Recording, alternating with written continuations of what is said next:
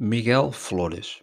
Miguel Flores eh, é um personagem de um filme hum, titulado Granizo. Uma- um filme absolutamente espetacular. Recomendo já verem na Netflix. É uma produção argentina e conta a história, muito resumidamente, de um meteorologista que é famoso, é um ídolo no país, uma figura pública altamente conceituada que em 20 anos de carreira, na apresentação do boletim meteorológico, nunca se enganou na previsão do tempo. Tudo o que ele dizia Acontecia. Portanto, 100% de eficácia na previsão, eh, do tempo, do boletim meteorológico, eh, para os dias subsequentes. Acontece que há um, há um dia em que Miguel Flores eh, vai estrear um novo programa numa nova estação de televisão, um programa que é muito mais do que a apresentação do boletim meteorológico, eh, e em que estão reunidas condições para, para além da habitual previsão do tempo, ter também eh, os segmentos dedicados ao entretenimento, ao humor, à música. E Miguel Flores faz a sua previsão para o dia a seguir, dizendo que vai estar um céu limpo, temperaturas de rondar uns 28 graus, enfim, um dia, um dia de sol lindo, um dia, um dia quente. Porém, por volta das 3 da manhã, uma chuva torrencial, uma tempestade de granizo abate-se sobre a capital Buenos Aires. As pessoas, obviamente, ficaram hum, decepcionadas, desiludidas, confiaram sempre nas previsões de Miguel Flores, que revelavam um alto grau de eficácia. Em 20 anos nunca se tinha sequer enganado uma previsão, tudo o que ele dizia acontecia. E o que é certo é que nesse dia Por obra da mãe natureza, as previsões saíram furadas.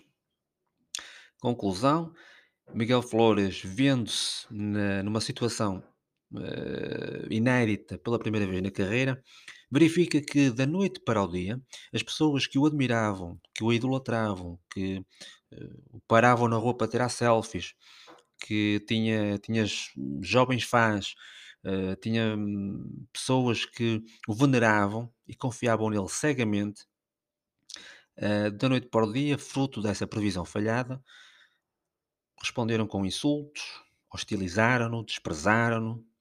Ele teve que se, que se refugiar em Córdoba, ah, enfim. Melhor mesmo é depois verem o filme e verem como é que a história termina. É um filme que vale a pena. Granizo na Netflix. E porquê que eu estou a contar a história desta, deste meteorologista, deste personagem? Porque aqui o foco desse filme que sobressai é o erro. Miguel Flores teve 20 anos a fazer as previsões do tempo. Nunca falhou. Em 20 anos foi admirado, foi venerado, foi idolatrado. Era um, era um ícone da Argentina, era um ícone da cidade de Buenos Aires, a capital argentina. Todos o adoravam. E bastou um erro, bastou uma falha numa previsão, num, num controle não absoluto. Sabemos perfeitamente que as previsões são isso mesmo, previsões. Pode dar-se o caso de em 20 anos ter tido bastante sorte, a mãe natureza ter estado a seu favor. Não, hum, também pode colocar-se a hipótese de, durante 20 anos, não, não vivermos as alterações climáticas e a gravidade que estamos a viver atualmente das alterações climáticas, mas o que é certo é que bastou um erro nesses 20 anos de uma carreira imaculada, recheada de eficácia, de eficiência, de louros, de admiração, para Miguel Flores ser completamente desprezado, insultado, ignorado, ostracizado, enfim, ser persona não grata. Isso, uh, isto uh, leva-nos ao episódio de hoje do podcast Palestras da Vida, que é o erro. Quantas vezes é que nós acertamos ao longo da vida? Quantas vezes é que nós fazemos coisas bem? Quantas vezes é que nós revelamos uma eficácia, uma eficiência acima da média que nos eh, leva a sermos idolatrados, a sermos admirados, a sermos até colocados num pedestal? E ao mínimo erro, pau, caímos desse pedestal como se esse erro apagasse tudo aquilo que de bom tínhamos então, então feito no nosso percurso E aqui é o ponto crucial, hum, da questão e do episódio de hoje do Palestras da Vida. É o erro. Também é célebre aquela história que se conta do do professor que chega que chega à sala de aula e, hum, começa a escrever a tabuada dos 9. Erra o primeiro o primeiro algarismo, portanto põe 9 vezes um, vamos supor 80, mas o resto da tabuada faz bem. 9 vezes 2, 18, 9 vezes 3, 27, por aí. Em que os alunos, eh, rapidamente puseram a mão no ar, o professor deu a palavra a um desses alunos e ele, eh, virou-se para o professor e disse: "Professor, eh, tenho um erro na tabuada que escreveu dos 9. O não é 9 vezes 1 não é 80, é 9". E o professor, virando-se para o aluno, mas obviamente falando também para toda a sala, referiu o seguinte: "Obrigado pela correção, mas isso mostra como é que nós funcionamos em termos de sociedade. Eu fiz a tabuada toda direita do 9 vezes 2 para baixo e errei propositadamente no 9 vezes 1. Ou seja, vocês esqueceram tudo aquilo que foi feito de bom a seguir e focaram-se no erro, pode ser corrigido, há erros que podem ser corrigidos, há falhas que podem ser colmatadas, podem ser minoradas, mas aquilo fo focaram-se no erro. E quantos de nós fazemos coisas bem nas nossas empresas, no nosso dia a dia, eh, na nossa área pessoal e ao mínimo erro, por menos grave, mais grave que seja, enfim, somos seres falíveis, somos seres humanos e não teres humanos, como diz o Zé Pedro Cobra, mas ao mínimo erro, quantos é que nos apontam o dedo? Quantos é que nos apontam o dedo? Eh, a memória de curto prazo do ser humano é absolutamente caso de estudo. Tudo aquilo que é feito de bom, tudo aquilo que foi feito de bom, é rapidamente esquecido em detrimento de um erro. Muitas vezes até um erro sem importância, mas o que é certo é que essa falha é mais vezes evidenciada daquilo que foi feito de bom anteriormente. Vemos isso todos os dias na comunicação social.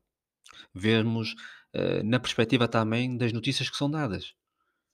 Obviamente que ninguém está aqui a desculpar, por exemplo, um político corrupto, um jogador que não declarou determinada verba para o IRS.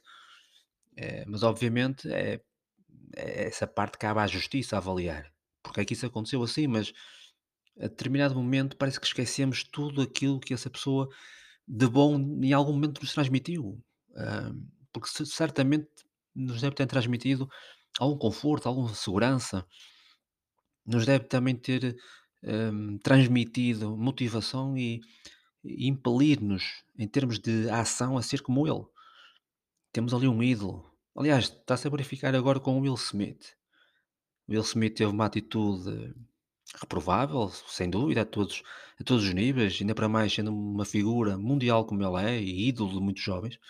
Mas o que é certo é que parece que de repente se esqueceu também eh, tudo aquilo que Will Smith fez pelos mais desfavorecidos, pelos mais jovens, pelas oportunidades e as portas que abriu, a quem delas necessitava. Eh, a sua obra também fala por si. Chris Rock também pode não ter estado muito bem, mas de facto de- de- está em alta. Portanto, esse episódio trouxe-lhe ainda mais fama, ainda mais glamour. Os seus espetáculos estão cheios, parece que se legitimou a vitimização. eh, parece que houve aqui uma certa, um certo romantismo em torno da vítima, mas o que é certo é que parece que de, de um momento para o outro se esqueceu aquilo que o Will Smith já nos, eh, já nos habituou, às gargalhadas, ao bem-estar, à própria índole motivacional do ator, da pessoa em si. Claro, mais uma vez repito e reforço que não estou aqui a desculpar qualquer ato eh, que, que seja eh, eticamente, moralmente, socialmente reprovável e ele já recebeu já recebeu a sua condenação e, portanto, o seu jul- julgamento e, portanto, aceitou a decisão e vai cumpri-la. Agora, o, o foco aqui é, é este mesmo, é o erro. Portanto, hum, todos nós, todos nós temos coisas no armário, temos telhados de vidro, fazemos coisas mai- menos, menos bem feitas, digamos assim, mas rapidamente, somos muito rápidos no gatilho da pistola do, do julgamento. Julgamos muito rápido, muitas das vezes sem conhecermos a verdadeira história. Muitas vezes sem, sem, sem percebermos o que é que esteve na origem, atrás Daquela decisão que de um momento num momento da irracionalidade inconsciente, levou determinada pessoa a ter uma atitude menos, eh, menos, eh, glamourosa, digamos assim, menos honrosa. Hum, isso acontece também muito em termos profissionais. Quantos de nós fazemos tudo bem numa empresa, contribuímos com as nossas ideias, ajudamos a empresa a obter o lucro desejado, a atingir aqueles objetivos, e às vezes num erro, uma um e-mail que devia ter sido enviado e não foi, por esquecimento, foi para a pessoa errada, em embora o conteúdo não seja totalmente gravoso, mas mas é uma falha, um erro. Parece que não se dá tolerância a esse erro, ok, erraste, da próxima vez presta mais atenção, não é grave, ou mesmo que seja grave, vamos encontrar uma forma juntos de solucionar isto e garantir que daqui para a frente continuas a ser a pessoa eficaz e eficiente que tens sido ao longo deste tempo. Porque a verdade é essa, nós não somos robôs, não somos máquinas. Eh, Costuma-se dizer que o cérebro inventou o computador, mas não é um computador, ou seja, no sentido do software e do hardware, eh, em sentido literal, que um computador possui. Portanto, sim senhor, o erro pode ser corrigido, a falha pode ser colmatada, e é com eles que aprendemos a não errar novamente. Agora, daí a persistir no erro ou focarmos só no erro, isso vai desmotivar qualquer pessoa. E a lição de hoje do podcast Palestras da Vida é esta: é tomar, tomarmos como exemplo a história de Miguel Flores, eh, do filme O Granizo, eh, que contei no início deste episódio, e percebermos que de facto, às vezes basta um erro para apagar tudo aquilo que durante anos foi feito de uma forma eficaz, eficiente e que até transmitiu conforto, bem-estar e segurança ao outrem. Vamos nos focar mais nas coisas boas, vamos olhar para o copo sempre meio cheio, ter uma perspectiva positiva da vida e aprender com as falhas e com os fracassos, porque são eles verdadeiramente que nos ensinam, são eles que reforçam a nossa autoestima, a nossa autoconfiança, por incrível que pareça, tem esse efeito inverso, ok? Somos seres humanos, somos seres falíveis, mas o importante acima de tudo é que aprendamos com as falhas, aprendamos com o erro e saibamos tirar o melhor partido e a melhor lição desse mesmo erro cometido. Até ao próximo episódio. Fiquem bem.